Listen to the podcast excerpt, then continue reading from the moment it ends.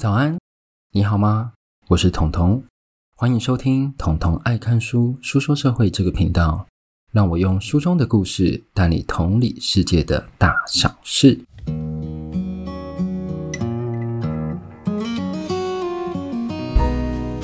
好，欢迎来到我们的第四十八集。那第四十八集呢，对我来讲就像是录了第四十九集。为什么？因为第四十八集完全的大重录。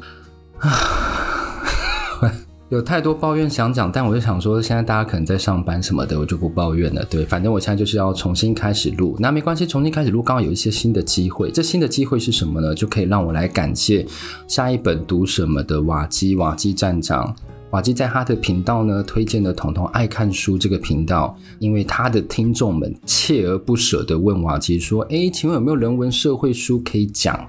那瓦基是说自己本身那方面的选书大概就一到两成，他就转而推荐彤彤爱看书喽。所以很多从瓦基频道来的朋友们也希望你可以喜欢这个频道。那我这个频道就是专注在社会说书和社会弱势和社会现象的一个频道。好，再次感谢瓦基，让我的频道能见度更高。今天要来讲的这一本书呢，叫做《再见乌斯曼》。那它的副标题呢，就是 Mad in Italy 背后的剥削和种族隔离。其实它这一本专注在种族隔离之外呢，它其实是另一种劳工的剥削哦。那我们要先来聚焦在一件事情，我不知道大家有没有印象，在二零一五年的时候有一张照片，那时候震惊了世界上所有人，社群媒体上啊，任何的新闻都在疯传这张照片。这张照片是一个小男孩。他的衣着是非常完整的，但是呢，他是背对着我们，静静地躺在沙滩上。你想说这个小孩怎么这么晚还不回家？并不是，他是过世了。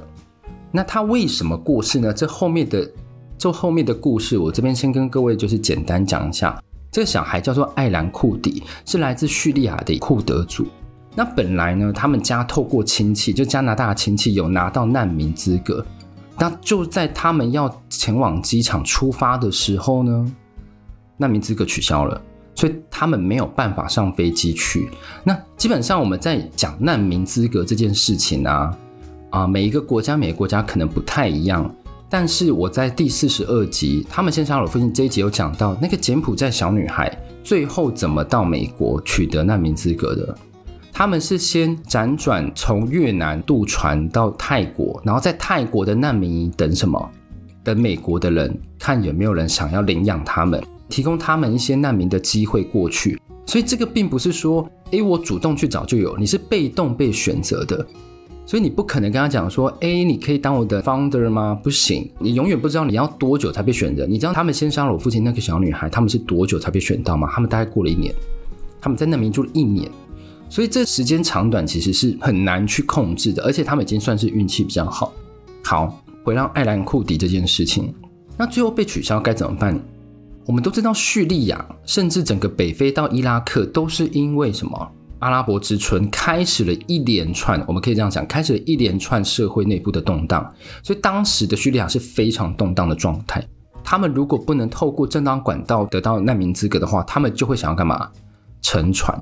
所以这就为什么解释是说，他们住在叙利亚，但是却想要乘船到加拿大。他们是要到加拿大，他们要横跨一个欧洲，然后再横跨一个大西洋，最后才会到加拿大。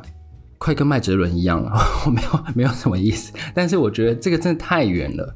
最后呢，他们甚至只出海一点点就遇到大浪，然后小男孩一家人就在土耳其的海滩上被发现，就有记者去把这张照片拍起来。这就是这张照片的故事。这个小男孩始终都没有到加拿大，但是因为他国家内的战乱，所以他被迫要乘了一个不够保险的船。而且这个船呢，据我查，他其实父亲是付了十几万台币哦，十几万台币去坐这艘船，所以其实是相当贵的，可以是来回加拿大机票是没有问题。那我最近去查那个土耳其对于这件事的宣判是大概有三个人。总共被判了一百二十五年吧，因为当地人蛇集团导致这件事情。那这一件事情就让我们探讨什么？欧洲的移民问题。虽然他不是要去欧洲，但是他们是比较特例的，他们到加拿大。但是很多人其实是我能逃，我就先逃到欧洲，因为要庇护嘛。所以那我刚刚就有讲，二零一一年之后，突尼西亚发生阿拉伯之春，导致一连串北非阿拉伯半岛的革命效应，许多强人都在那时候倒台。等一下我们会讲到利比亚的强人也是在二零一一年那个时候倒台。好，那本书的作者呢，我要跟各位介绍一下，就叫白小红。那你想说白小红，难道他是华裔吗？因为他这本书还是有翻译的译者，他是从英文翻过来的。结果我去查，他是台湾彰化人吧？我如果没有查错，而且我后来啊就想说，我就试试运气好了，我就在那 Instagram 打白小红，哎，我就找到作者，所以这一集我会放上作者的 Instagram，大家去追踪他一下好不好？虽然他本人是比较低调的，但我觉得大家就是可以透过他去认识这个社会，因为他的写书逻辑其实是跟统统的频道调性非常合的。他之前有写过英国移民、边境移民。还有，他也有从白人的角度去写事情。他那一本著作叫做《愤怒的白人》，我相信各位可能都对封面有印象，就是一个白人，然后身上写满了黑色的字，然后后面是直击英国的右派。右派，等一下我们也会讲到，这整件事情就是右派和难民，他这两个造成了种族的隔离、种族的对立。白小红透过这两个角度都有书写这件事情。好，我们要来进入故事的正题了。首先，我们要先聚焦在意大利的南方。大家都知道意大利长相什么？长相高跟鞋踢足球，应该有吧？就是以前我地理老师这样教，但我不知道为什么是踢足球，因为它看起来不太像足球。但是呢，足球就是西西里岛。虽然我不懂为什么当时地理老师这样教，可是他这样教呢，让我到现在都记得很清楚。意大利就是高跟鞋加足球。那足球的左下方呢，就有一个城市叫坎波贝洛。坎波贝洛的后面其实还有一大串，我只是挑它前面的坎波贝洛四个字，它因为它后面大概有十个字吧，本身是意大利文也很长。坎波贝洛它是干嘛的？它是盛产橄榄的城市。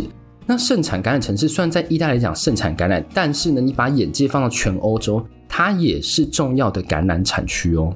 甚至什么？大家知道英国名厨 Jamie Oliver 吧？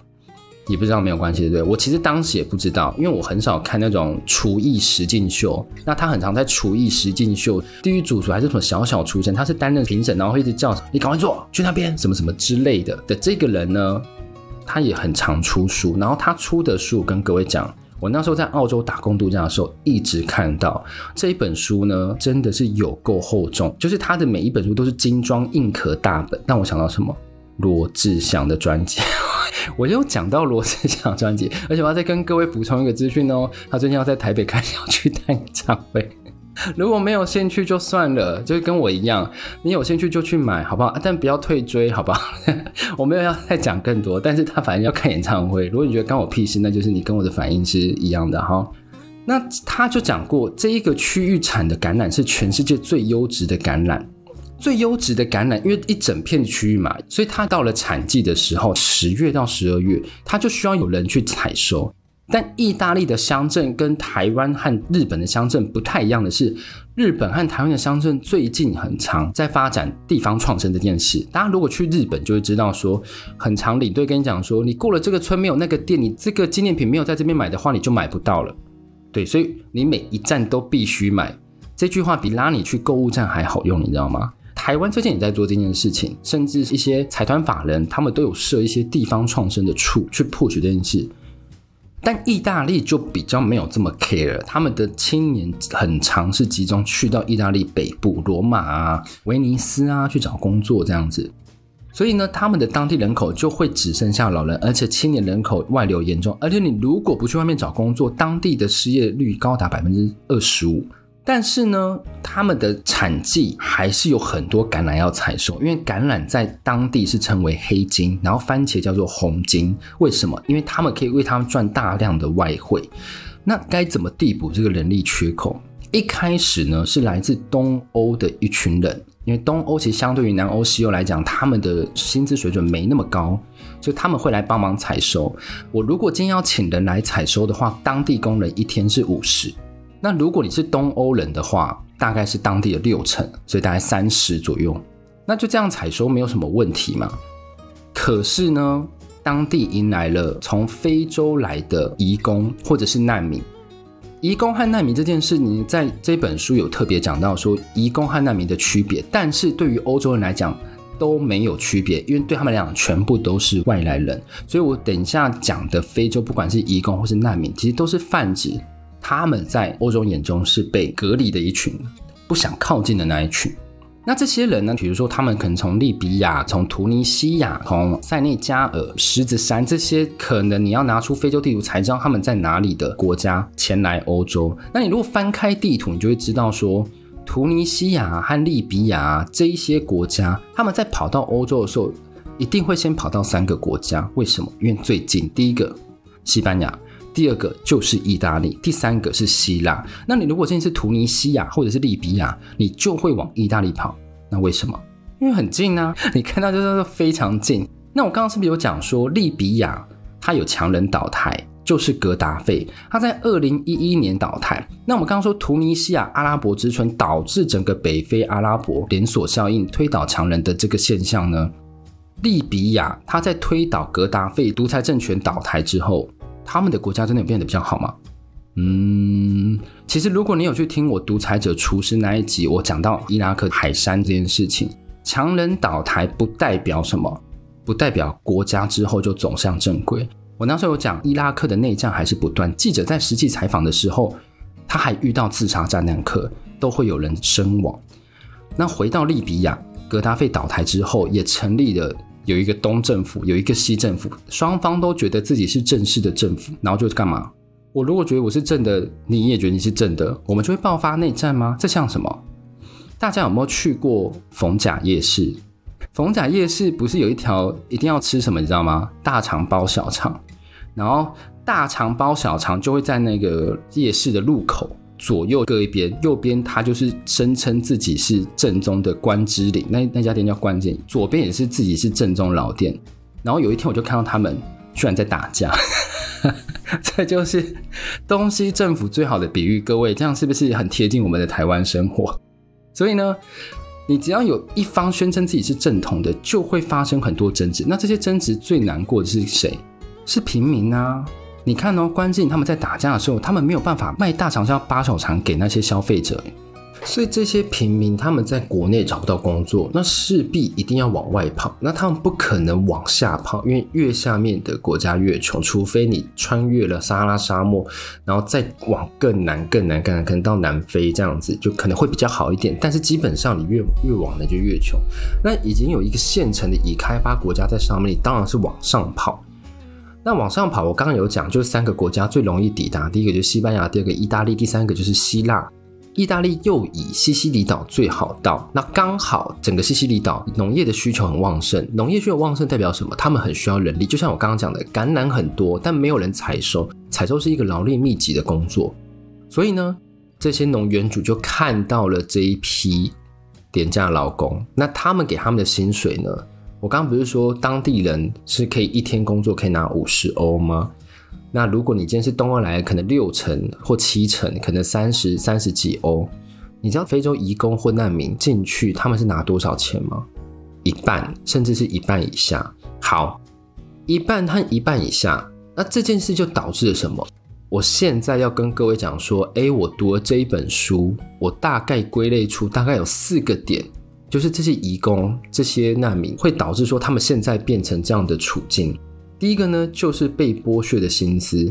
那被剥削的薪资，就像我刚刚讲的，他们一天可能如果可以赚二十到二十五欧之外呢，如果你有身份证件，比如说你是难民，然后你最后拿到庇护，所以你有一个居留证，这个居留证呢就可以让你什么？因为他们有一个收容所改制成说，如果你有居留证，你就可以入住这个收容所。那你如果入住进去呢？一天是多少？一天入住钱是两块欧元。你一定要上班嘛？交通费大概三块欧元。还有一个现象就是，他们的工作除了庄园主会自己出来找之外，但这个比较少，因为庄园主也不是闲闲没事在外面，然后就问那些非洲义工说：“哎，你有没有要工作？”不会，所以这件事情都会交给什么？掮客，就是我们的猎财专家，掮客们。掮客们呢就会去介绍工作，他就会跟非洲义工讲说。我这样拿农业主在确认你要不要来。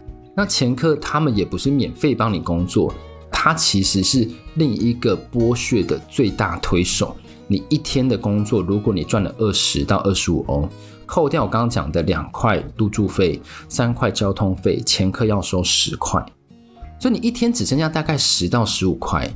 好，我们假设你剩十五块好了，加上现在欧元跌到不成人形，现在剩三十二块，但是比那些虚拟货币还好了。虚拟货币有些已经归零。我希望我听众没有在玩了，不然就是你现在可能过得会比较辛苦一点。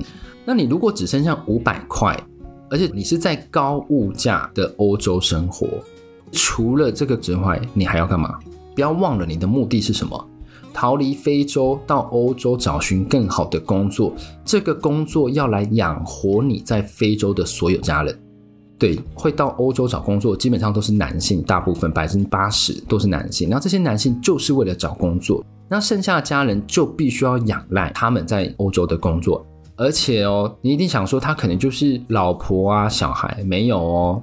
老婆、小孩、妈妈、爸爸，还有姐姐、她的妹妹，什么全家都靠你一个人养。那这个薪水唯一就是来自你在欧洲打工的薪水。这个薪水来自什么？你一天扣完只剩下五百块的薪水，而且这个是正常薪水。有时候我们都知道，蔬果在采收的时候是有季节的，所以我刚刚前面讲。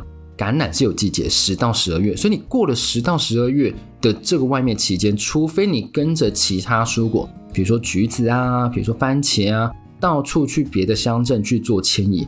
如果你继续待在坎波贝洛，你是没有工作的，因为他们就只有农业。就像我刚刚讲的，我们台湾可能有在做一些地方创生，日本有在做一些地方创生，但是意大利在我看来是比较没有。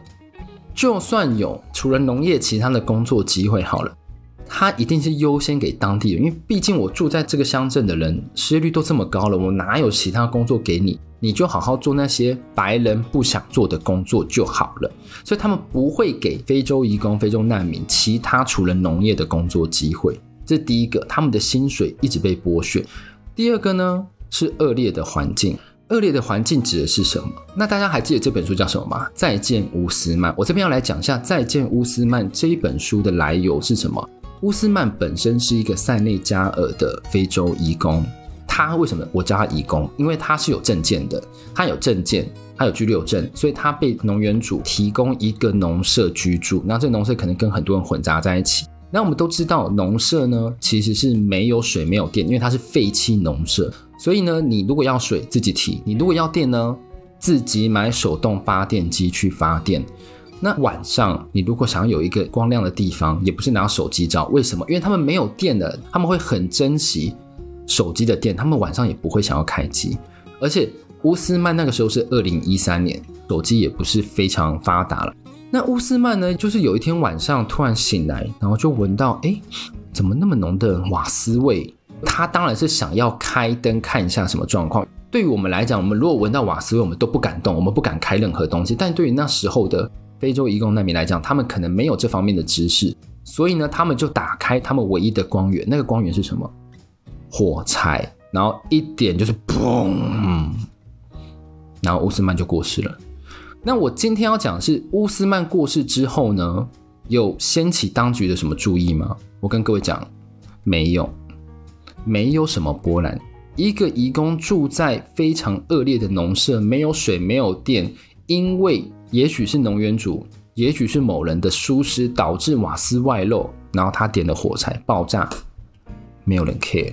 当地只有少少的报纸在报道。那如果是我今天是当地非洲人，我一定群起愤慨啊，因为他是代表我们这个族群的人，因为这样恶劣的环境所受的这遭遇，所以他才这样过世的。但是他们只能怎样？他们敢怒不敢言，他们只能藏在心底，他们只能知道说，我知道乌斯曼，我之前跟他对话过，他是一个很好的人。他也是为了家人在做努力奋斗，但他只是没那么幸运。所以恶劣的环境很吃的是什么？你的幸运程度。而且我要跟各位讲哦，你虽然觉得说这个农舍居然没水没电破旧，这个农园主也太没有良心了吧？我跟各位讲，这已经算是比较有良心的农园主了，因为其他的农园主他不可能让每一个非洲移工都有地方住，所以呢，这些非洲移工只要能找到废弃农舍，已经是千幸万幸，让他们免于在街上流浪，他是他们在贫穷线上最后的一条底线。好，有一天呢，有一个人叫班杰明，就是有一个非洲移工叫班杰明，他已经其实有点走投无路，因为他手机也没电，然后他也找不到地方住，他就流落街头，然后他就走进坎波贝洛一个当地的咖啡店。那正常来讲，非洲人是不太能准许进去这种咖啡店的，就像是我在向我亚航黑有讲到，黑人和白人虽然没有讲清楚说你能去哪一间店，你不能去哪一间店，但是他们心里都知道那个分类。所以呢，在非洲移工当地，他除非是走投无路，不然他不会走进当地人会去的那一间店。但他进去那间店之后，他是想要干嘛？他想要问说：“不好意思，你可以借我充电吗？”结果那一间店的主人刚好是年轻人，思想上比较开放，他就看着说：“当然可以啊，你如果以后要充电，欢迎你随时来充。”那这样子的一个不经意的小动作，对于其实。我觉得啊，对于广大非洲义工在当地受到这样待遇，突然有一股清流这样子进来，他们内心是真的，任何事情都很想要跟你讲。所以呢，这个班杰明就跟他讲说：“不好意思，请问你知道说哪里还可以租房吗？因为我们刚刚讲班杰明是流落街头，没有农舍，找不到废弃农舍。然后那个人就说：好，我帮你再问问看。他就真的去问了他的朋友，然后注意一下镇上有没有出租广告。而且讽刺的是，镇上空屋率非常高。”所以他其实很容易就问到说：“哦，你房间是空的哦，那你要不要出租？”但当他们听到是非洲移工要租的时候，他们不管多少钱，他们就说 “no no no”，我不要租给他们。所以说他们就碰到这样子的对待。里面有一个非洲移工叫油锅，他在别的乡镇，让他运气非常好，找到了一个房东，他愿意出租他的房子。但是呢，房东就看到他们是非洲移工。他也不想要说强行拒绝你，因为有生意上门嘛。但是呢，他会刁难你。他怎么刁难？假设呢，你一个月的房租是一百欧，他你知道他押金是多少吗？是九百欧元呢。等于是说你现在租一间房子，他要你付九个月的押金呢，又不是韩国的全租。对，所以这样的状况下，其实让非洲移工难民，他们很难去拿到这样突然一大笔钱。就算每个月房租一百元很便宜。但是，一开始那一大笔钱就是一个门槛，这就跟剥削时候我讲的一样，月租可能听起来没那么贵，但是门槛在哪里？门槛在于一开始要付一大笔的押金，所以导致呢，移工只能在乡镇间的废弃农舍交替的去找有没有可以住的地方，然后自成一个生态系，这是他们住宿的环境。再来呢，我刚刚有讲到。极右派的崛起，就是因为极右派的崛起，你不知道其实哪一个因哪一个是果，但是极右派的崛起导致种族隔离政策、种族歧视政策上升，他们是呈现正相关的，所以白小红他才会写了很多边境移民，但他也去写了英国右派他们的想法。那我们都还记得 Donald Trump 啊，他在二零一六年胜选美国总统。那其实极右派的 Donald Trump，他象征的不只是狂人总统而已。它背后的意义是什么？我们可以去发现，在欧美的极右派各个党派已经慢慢的开始得票数在增高。为什么？因为呢，在欧洲的这些党派，他们主打什么？反移民、反难民，他们禁止难民船在他们的国家停靠。像二零一八年、二零一九年的时候，意大利就有修法，禁止那些难民船停靠在他们的港口，所以导致呢，更多人在海中丧生。而且那个时候，有些乡镇也会自己定规矩，尤其是农业乡镇，像坎波贝洛，他就有提供一个新规矩。这个新规矩是什么？本来我们刚刚不是说难民他们要自己在街上找有没有废弃农舍啊？但是这样子会导致什么？导致说他们会居住在街上啊，或者是在一些废弃屋。当地人来讲觉得很害怕，因为我不知道为什么会突然有这么多人在街上这样子。所以当地政府做了一件事情，他把这项。取缔的权利交给谁？交给农园主。他说：“如果今天这一个非洲移工、非洲难民在你这边工作的话，你要负责提供他住宿。简而言之，换而之，他就是不要在他的视线范围再看到这些移工了，眼不见问题就没了。所以呢，这些农园主就必须要把这些非洲移工集中起来，然后给他们更破、更旧的农舍，而且呢，会越来越拥挤，因为他必须要负责这件事情。”那也因为政府加大取缔力道，所以导致这些农园主只敢用有居留证的移工。二零一九年难民的法令开始限缩，他们有一个规定是什么？你如果要取得两年的居留证，你要先有什么工作契约？我们都知道，如果你设下更多的规定，不会导致一个更严谨的社会，会导致一个更多项的剥削。今天我是一个移工，我要去拿到一个工作契约，我要怎么拿？我的命运就操之在农园主嘛。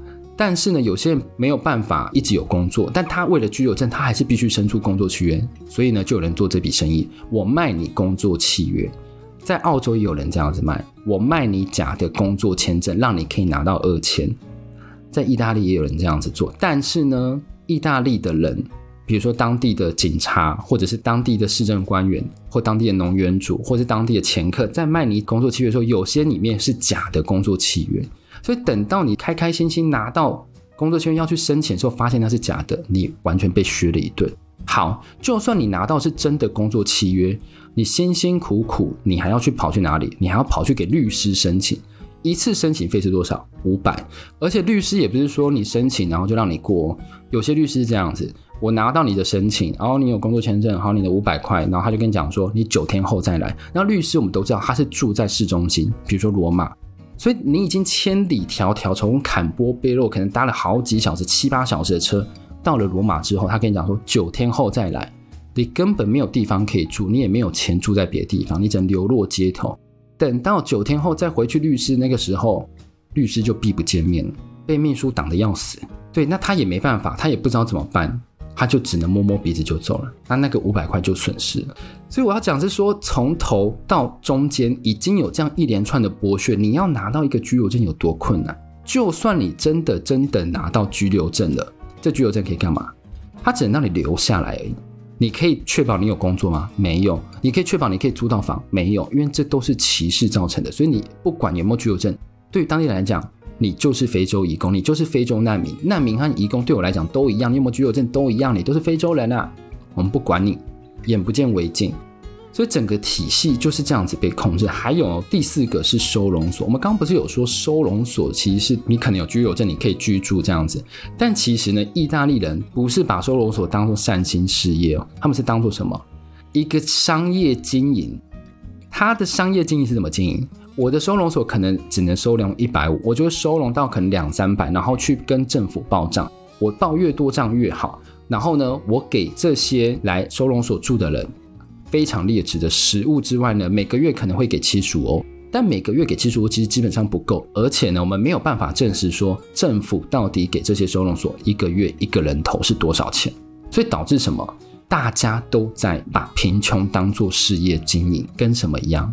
跟剥削首尔的移居村很像，穷人的最后最后生存力道都被拿来当做生存权在贩卖。对，虽然是现象不同，但是。一个道理，在各个国家可能都发生类似的事情。好，那这是我在这本书看到非洲移工或非洲难民最大的四个现象。那我这边想要来总结一下，其实就像我之前讲的，像我一样黑。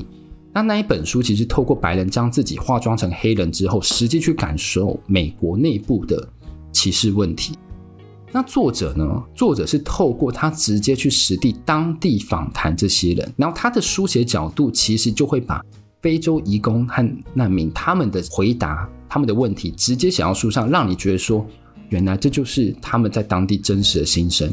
而且作者会在这些心声后，淡淡的、不带任何批判的语气去写说当地的法令、当地的法规、他们的独核线索，但是不会去用过多的主观角度去批判。所以我觉得他除了留给我们比较多思考空间之外，他也让你可以感同身受，去当地说他们的遭遇是怎样。也许啦。也许你现在在买的所有意大利油啊，可能都是意大利的移民帮你摘的橄榄，有没有可能？有可能。你可能讲说啊，这一瓶四五百、六七百，好贵哦。但有多少是真的流到最辛苦的那一群人？这是很值得我们去思考的一件事情哦。好，那今天的故事这本书呢，就讲到这里。如果你喜欢这本书的话，我建议各位可以去买这本书。再见乌斯曼，现在还在成品的店头还找得到。我上一本书《廉价日本》，本来我决定要讲的时候还在店头，当我讲完录好，正要上架前，我再去看，它已经不在成品的店头，它消失的速度非常快。所以各位，如果你真的喜欢这本书，比如说不管是廉价日本或是再见乌斯曼，你都可以直接去支持他们，让他们重回榜上。而且再见乌斯曼这本书更难的地方是，它是南方家园出版社出版，它是独立出版社，所以它在已经很糟的出版业下呢。它是更小型的一个出版社，所以经营的其实蛮辛苦，但是它的理念、它的理论却是对于社会上非常有正面意义的一本书，推荐大家去看。那如果你喜欢我的节目啊，欢迎分享，欢迎帮我跟各位亲朋好友、兄弟姐妹分享，因为我觉得我的频道其实是。从八岁到八十岁都很适合听，因为他其实是在同理世界的人，可以让我们做一个嗯，更能认知同理世界上的各个人，他们在当时面对的人事实地物会是什么样的背景，然后我们就不会轻率的去下了判断说你一定是这样子，所以才那样，不会，我们会多去思考他的背景会是什么。我们 maybe 我们在彤彤的某一集某一个节目上听到哦，他可能当时有一二三种背景，他的难处是这一些。那如果喜欢我的节目，分享五星好评，在 Apple Podcast、Spotify、KKBox 或者是 Mixer Box 都可以。我们就下次再见喽，拜拜。